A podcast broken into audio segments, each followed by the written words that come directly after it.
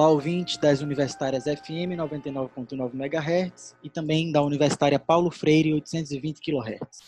Começamos agora mais uma edição da temporada especial do programa Entre durante a quarentena, reflexões sobre o agora e o porvir. Toda sexta-feira, às três da tarde, meia hora de entrevista nessa rádio pública. Entram comigo artistas, ativistas, pensadoras e pensadores que tragam experiências, narrativas e debates periféricos em seu sentido amplo. Quem precisa entrar? Eu sou Chico Lodermi e hoje convido Ridivaldo Procópio, que conversa comigo à distância, em videoconferência, que é como tem sido possível e seguro nesse momento. Professor de Sociologia, doutorando em Educação e membro fundador do MAB, Movimento Arrebentando Barreiras Invisíveis, e da banda Matéria Bruta, Procópio ensina em curso de vestibular cidadão e durante a pandemia tem articulado redes de solidariedade na comunidade do COC. Além disso, é um parceiro antigo da rede Coque Vive, Coque Resiste. E na conversa de hoje vamos enxergar o que o mundo vem passando pelos olhos de Procópio e junto com ele pensar o que precisa ser transformado. Bem-vindo ao nosso programa, Procópio. Pode entrar. Vamos nessa? Vamos nessa. Procópio, obrigado por ter aceitado o convite. Imagino que enfim, muitas reconfigurações estejam acontecendo. Uma delas também é esse formato novo de entrevista que a gente está é, meio junto, meio separado, né, conversando à distância. E aí eu queria começar justamente perguntando a você algo que é, acho que simples e revelador, que é como é que você tem rearranjado o seu tempo, o que, é que você tem feito e passado na quarentena, é, o que é que você tem pensado, o que é que você tem visto. Então, a primeira coisa que a gente tenta fazer é manter a sanidade. Acho que a grande dificuldade desse momento de quarentena que a gente vem passando é tentar manter o mínimo de sanidade para passar. Passar não é passar ileso, mas passar vivo por ela, sobreviver. Mais uma vez a gente está em momento de sobrevivência. E para passar nesse momento de sobrevivência, a gente tem que manter um mínimo de, de sanidade. Porque assim, sequela e consequência a gente sabe que a gente vai extrair disso, né? Mas a, acho que a, a grande dificuldade é manter um, um tanto quanto de sanidade mental. Espiritual pode ser também. Quais são as reflexões que estão martelando na tua cabeça? Eu sei que tu é uma pessoa que pensa muito, reflete muito. Eu queria entender um pouco, até para a gente escolher por onde é que a gente vai aqui nessa entrevista, queria entender quais são as coisas que têm te inquietado. A minha experiência que eu tive com os movimentos sociais, mais especificamente com o NEINFA e depois com a universidade, é, essa experiência eu extraí do território que a gente chama de periferia. Gente, eu não posso pensar de outra forma que não que não seja desse território. Pensando nesse território e pensando na pandemia, eu eu estou pensando, ruminando três coisas eu não passo, eu não consegui passar dessas três coisas. Que, que coisas são essas? A vida dos pobres na periferia, ela sempre, ela sempre esteve relacionada com o estado de exceção e nunca com o estado democrático de direito. Isso é uma coisa. A segunda coisa é que o modo de vida nas periferias, ele sempre foi objeto de extermínio da nossa biopolítica moderna. A terceira coisa, e talvez é, é, talvez seja mais importante é uma imagem que se criou com essa pandemia em relação com as periferias, que é a imagem da vala comum. Pensar a periferia e pensar essa pandemia é enxergar a vala comum. Eu acho que essa vala comum, ela foi nesse momento presente, ela foi ampliada para para a sociedade. Eu acho que muitas pessoas que estavam obscurecidas na realidade não estava nem obscurecida, ela não conseguia enxergar a vala comum.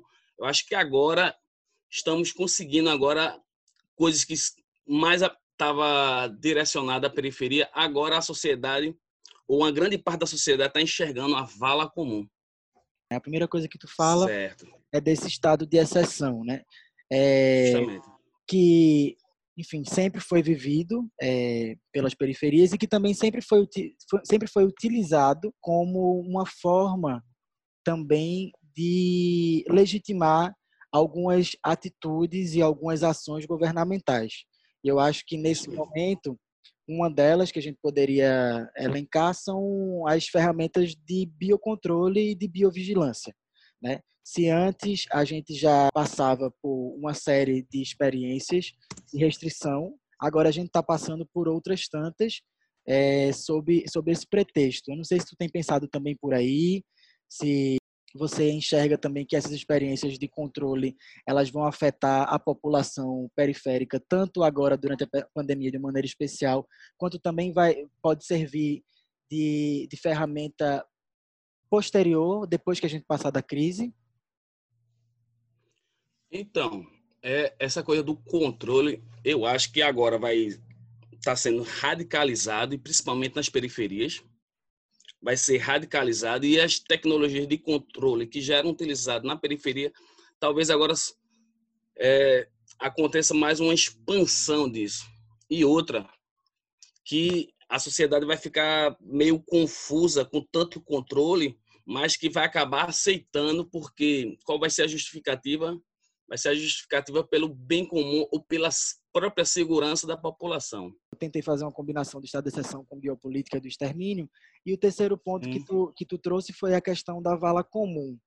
É, eu queria que tu me explicasse um pouco mais assim o que que tu o que que tu tem entendido com essa imagem que para mim já já me soa como um morrer anonimamente, do morrer em massa, do extermínio em massa.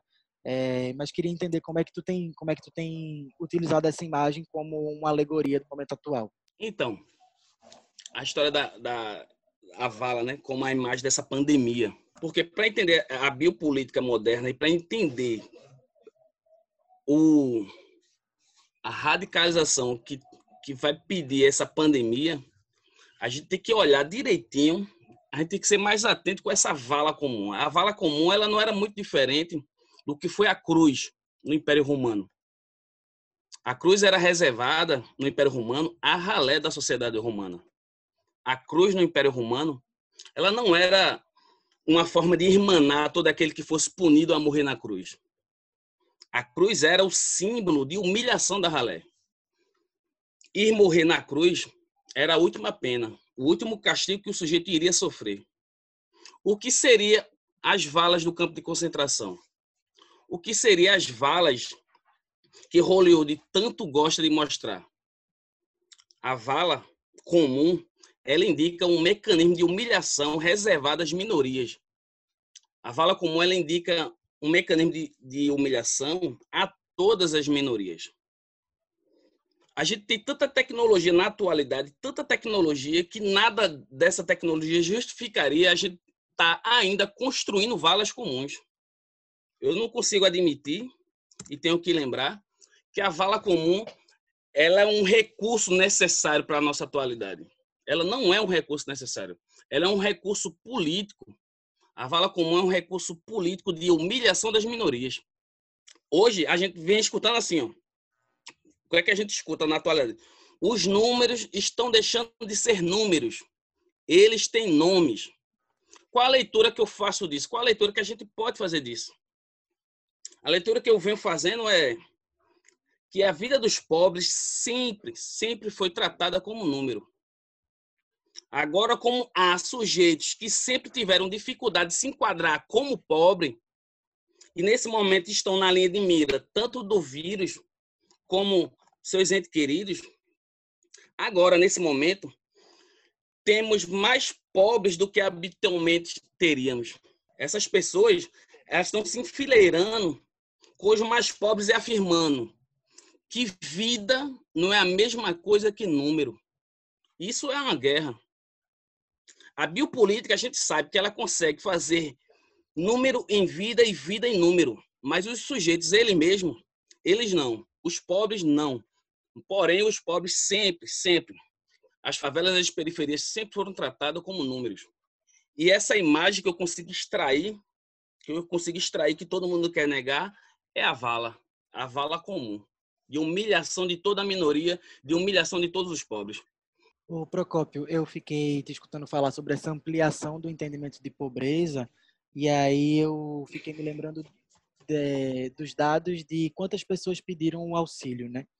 É, a princípio, se estava se esperando que fossem em torno de 50 milhões, e depois é, agora estima-se que vão ser 70 milhões. Então, pensando que é, esses, esses auxílios são dados para a parcela ativa da população, né?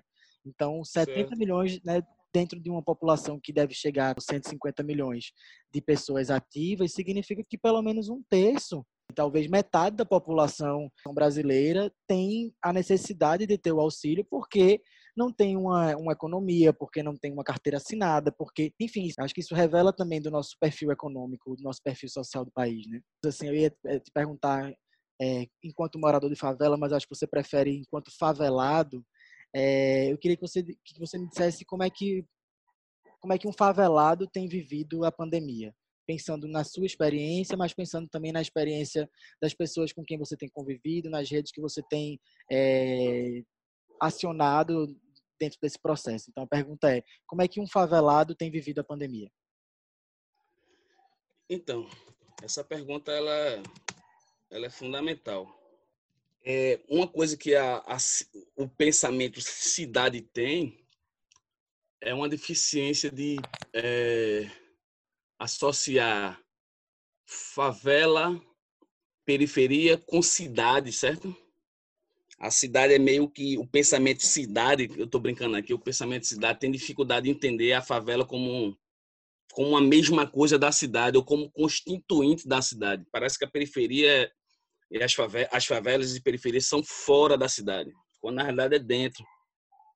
E a gente que vive, a gente que está nesse momento presente, a gente a gente anda meio frenético. Acho que a palavra talvez não seja boa, mas como a palavra frenético ela me causa uma certa instabilidade mental, aí eu utilizo ela. Mas eu acho que talvez ela não seja uma palavra tão boa quanto, quanto, quanto eu gostaria que fosse. Quer dizer, o nosso momento atual é de muita, de muita movimentação. A gente não consegue focar nas coisas. A gente não consegue focar. A pandemia esse momento de quarentena, de pandemia, a gente consegue deixar um pouco de ser frenético. Isso nas periferias, eu acho que, principalmente nas periferias, eu acho que deixa a gente um, um pouco menos frenético. Para a gente que quer pensar, mais do que só viver, a gente quer viver pensando, e dessa forma a gente encontra, a gente tem que parar um pouco. Eu acho que a gente não consegue parar. E quando a gente para, a gente consegue perceber coisas que a gente tinha quando a gente está no movimento frenético, a gente não consegue ver direito. Quer dizer, tem pessoas que vivem num coque dos anos 60, dos anos 70, coisa que a gente, no movimento frenético, a gente não conseguia ver mais. Por que eu falo isso? Por que eu marco isso? Porque é onde eu consigo marcar o coque onde tinha mais pobreza do que já tem. Entende? Existe uma pobreza no coque que ela é arcaica ainda. Existe uma pobreza no coque, e eu estou falando de pobreza material, não é pobreza cultural. Existe uma pobreza material no coque que ainda está localizada nos anos 60, 70 e até 80. Tem pessoas que ainda vivem, ainda estão nesse tempo. E quando a gente começa a parar, a gente percebe essas pessoas. E quando a gente percebe essas pessoas, essas pessoas refletem a nossa fraqueza. Porque a gente pensa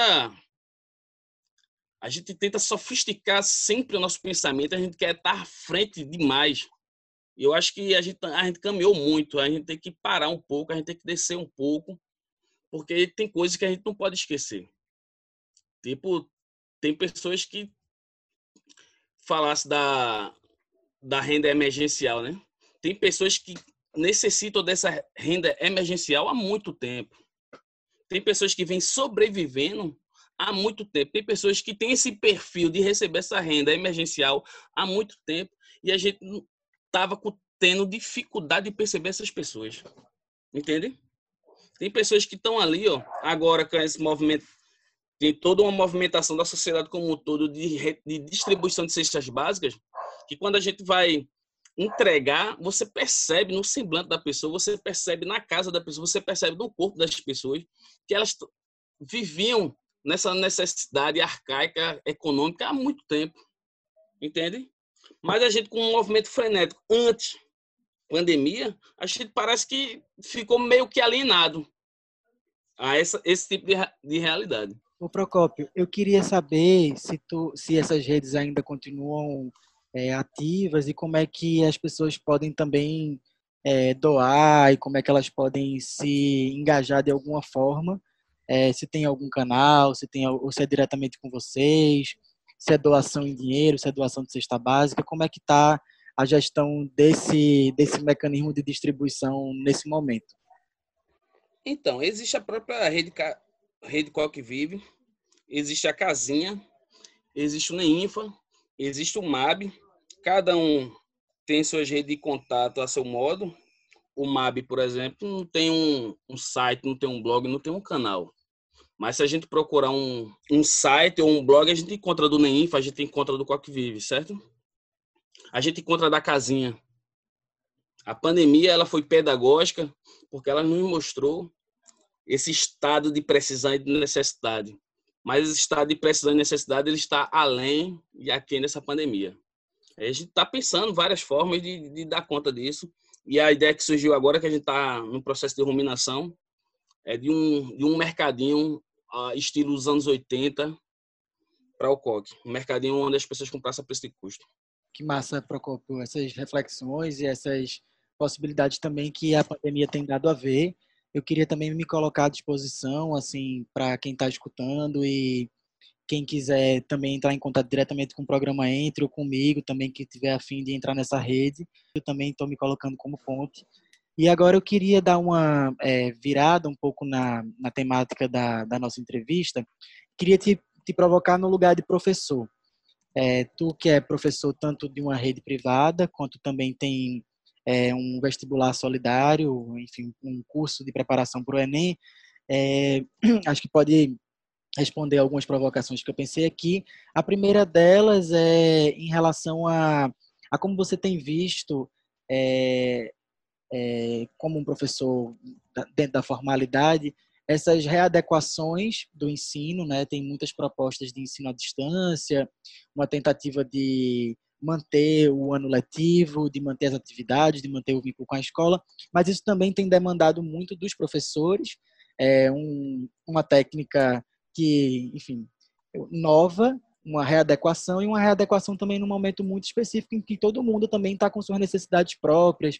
Então, é, ao mesmo tempo, isso também revela um pouco das desigualdades de quem é que tem um computador, de quem é que tem um celular, que pode assistir uma teleaula.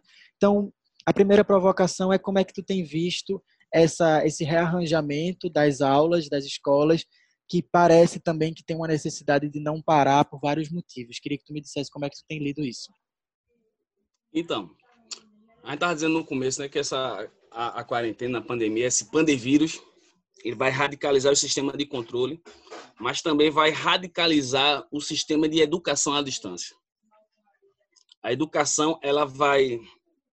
E nesse sentido é para pior, e muito pior, embora que o de controle também, enfim, mas é, a gente está experienciando o momento de uma educação à distância. Isso ela é, é bom a gente pensar sobre isso. Por quê? Porque a gente está num estado que nunca foi república, certo? A gente tem um estado que nunca foi república. Isso para as periferias, isso é péssimo. Para as periferias, isso é péssimo. A gente, a gente vive num estado que nunca foi república. Isso tem um impacto político, né? Um impacto político por quê? Porque o abismo social entre indivíduos ele é, ele é a regra o, o sujeito periférico tido como estrangeiro, ele é a regra. O sujeito periférico, as periferias, ele é sempre excluído verdadeiramente do serviço público. E essa distinção, ela sempre foi escondida. Isso é, isso é um ponto. A segunda coisa é a questão da própria cultura. A própria cultura, que já vem sendo há muito tempo, isso é um processo antigo, que já vem sendo, como é que eu posso dizer, precarizada, a própria cultura ela é precarizada, e no ensino à distância, à distância ele vai ser mais distante ainda, entende? Tipo, a, a escola privada, ela vem trabalhando a, a todo vapor para se readequar a um ensino à distância. Mas eu acho que deveria se preocupar de um ensino cultural, Eu estava essa semana conversando com a minha filha. Minha filha ela estuda numa escola pública, certo? Aí eu perguntando a ela, porque ela mora em ela mora no Alto Pascoal. Eu conversando com ela pela pelo Zap. E ela dizendo que eu e aí, Caone, começou as tuas aulas e tal? Como é que tá tendo? Tá tendo atividade remota? Porque a moda é atividade remota, não é isso? Aí eu perguntando a ela, ela dizendo que tá tendo, assim, como é? Eu pedi para ela explicar, né? Ela disse, ela estava dizendo que tem um link no Instagram onde os professores da escola colocam um exercício e uma aula do YouTube. Nas escolas privadas, há todo um aparato de aplicativo, de plataforma, que essa aula à distância de fato vai, vai, vai não, está sendo efetivada se a escola à distância, o ensino à distância, ele já é precário, ele já mostra, ele já mostra da nossa pobreza cultural. Imagina a pobreza cultural que vai estar sendo produzida nas escolas públicas. Nas escolas públicas vai ter um link no Instagram, vai ter um exercício, uma aula no YouTube, quando tiver. Para aqueles que podem acompanhar também, né? Que é uma justamente uma questão Justamente. Que, que eu acho que se liga com uma próxima pergunta que eu tinha pensado, que é que uma das disputas atuais na educação se refere ao adiamento do Enem. É, o Ministério da Educação tenta a todo custo né, manter um certo calendário, mas desconsidera essas desigualdades que você está falando. É, se as distâncias entre escola particular e escola pública já eram abissais, eu acho que nesse momento, como você tem apontado, elas ainda mais se, se afastam, se alargam. E aí eu queria saber um pouco sobre a tua opinião, assim, sobre é, a manutenção ou adiamento do Enem, o que que isso te fez pensar e como é que tu acha que isso pode se refletir também é, na, nas, nos tecidos, nas tessituras de desigualdade de ingresso na universidade. Então, o Enem, mais uma vez, ele mostra como a nossa cultura, como a nossa cultura, ela é precária. O Enem é a prova material, é a prova simbólica, talvez seja a imagem da nossa precariedade cultural. Porque o Enem, assim como. A, tem uma palavrinha mais antiga do que o Enem, né, que chama vestibular. O vestibular, numa sociedade colonial, era para ser um, um, um dispositivo para a gente rir, certo? Era para a gente rir do, do vestibular numa sociedade colonial. Mas vamos lá, vamos, vamos imaginar que o Brasil seja uma república, que tem alguma deficiência, que tem alguma deficiência social, que tem alguma desigualdade de classe. Se a gente imagina que o, o Brasil ele tem uma ele tem uma certa desigualdade de classe e essa certa é irônica, de fato, o Enem não deveria acontecer. Parece que todos têm tá em pé de igualdade. Parece que todo mundo sempre teve e nunca teve. Agora que esse momento de quarentena, que essa desigualdade que o Brasil está vivendo, ela só ela só radicaliza, ela só aumenta. Não é todo mundo na periferia, como minha filha, que tem um celular. E se tem um celular, não tem internet. Que é só uma forma de excluir aquelas pessoas que sempre foram excluídas do sistema de educação. É só uma forma de, de excluir, não. É só uma forma de legitimar. Não é nem uma forma de exclusão, é uma forma de legitimar a exclusão. A gente tem que começar a pensar radical. Não importa nem até o sentido dessa palavra radical. A gente tem que radicalizar o nosso pensamento a gente está chegando perto da, do encerramento do nosso programa, que eu sempre acho que passa muito rápido. E aí eu queria lançar uma, uma pergunta que ao mesmo tempo eu acho que é uma pergunta síntese, que ela acumula tudo aquilo que a gente conversou, mas ela também é uma pergunta que inaugura um pouco um pensamento do porvir. A gente está falando uma análise do presente, a gente também aponta algumas questões que precisam ser transformadas, mas eu também queria radicalizar agora esse pensamento do porvir. E aí o, o símbolo, né, o signo entre, ele é. também é imperativo, né? Entre. Quem é que precisa entrar? E aí a pergunta ela é justamente essa. Nesse mundo, nesse projeto de mundo, pós-pandemia, ou mesmo durante a pandemia, qual é, o que, que você tem em mente que precisa entrar? A gente fica pensando, né? é, tanto nessa quarentena como nesse movimento nazi-fascista ou a nazi-bozo, enfim. Uma das explicações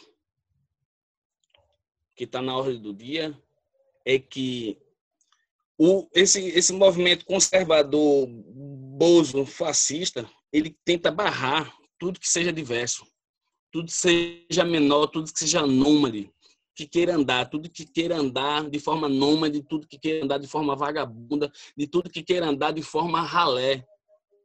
Esse movimento fascista, ele é um movimento que barra que barra a ralé, que barra a pobreza, que barra a minoria. É um movimento que tenta, de uma forma fascista, claro, civilizar todas as minorias.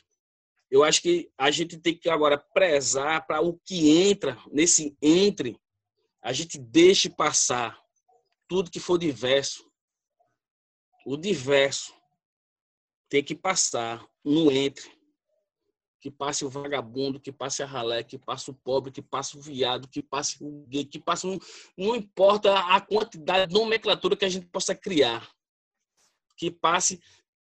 Tem uma. É, talvez tenha uma que que abarque todas elas, que a gente chama de minoria, que deixa a minoria passar. Procópio, eu vou te escutando e toda vez que eu escuto essa resposta, que também é sempre muito diversa, é, eu vou tentando aprender, como eu vim aprendendo durante toda a entrevista, e parece que eu quero guardar todas essas, essas respostas aí para em algum momento pegar essa diversidade também do que precisa entrar e abrir e soltar para o mundo, para que tudo, tudo isso que tem sido falado, é, respondido pelos meus entrevistados, que de fato entre. É, como eu tinha já falado, assim, essa é a última pergunta, a gente vai encerrando uhum. é, o nosso programa. Eu queria encerrar, obviamente, com uma gratidão, com um agradecimento sincero, sim, por você ter aceitado participar desse programa é, e compartilhar o que, que você tem pensado, o que, que você tem feito também. Então, obrigado é, pelas inúmeras inquietações que você despertou em mim, que eu sei que vai despertar também em quem está escutando. Valeu, Chico. Valeu. A periferia, a favela agradece. É tá nós na fita. Hoje a gente dá continuidade ao quadro cultural do programa Entre, e de uma maneira muito especial a gente vai é, escutar a música que tem dois nomes, é Me Humilhar ou Auto Humilhação, da banda Matéria Bruta, que Procopio faz parte. Essa música também tem um clipe, você pode procurar no YouTube, e a gente vai soltar agora para vocês escutarem.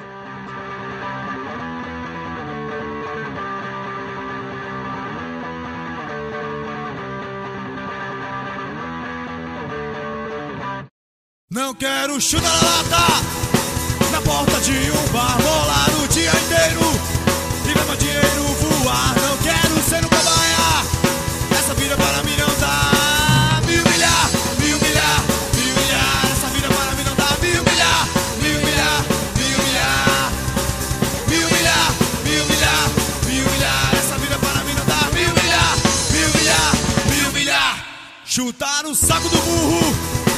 Coisa pior não há durante a semana inteira. Não há medida para aguentar, ganhar salário de fome. Essa vida para mim não dá. Me humilhar, me humilhar, me humilhar. Essa vida para mim não dá. Me humilhar, me humilhar, me humilhar. Me humilhar, me humilhar, me humilhar. Essa vida para mim não dá. Me humilhar, me humilhar, me humilhar. Não quero ver minha vida. O sonho é muito se transformar, juntar as minhas lembranças.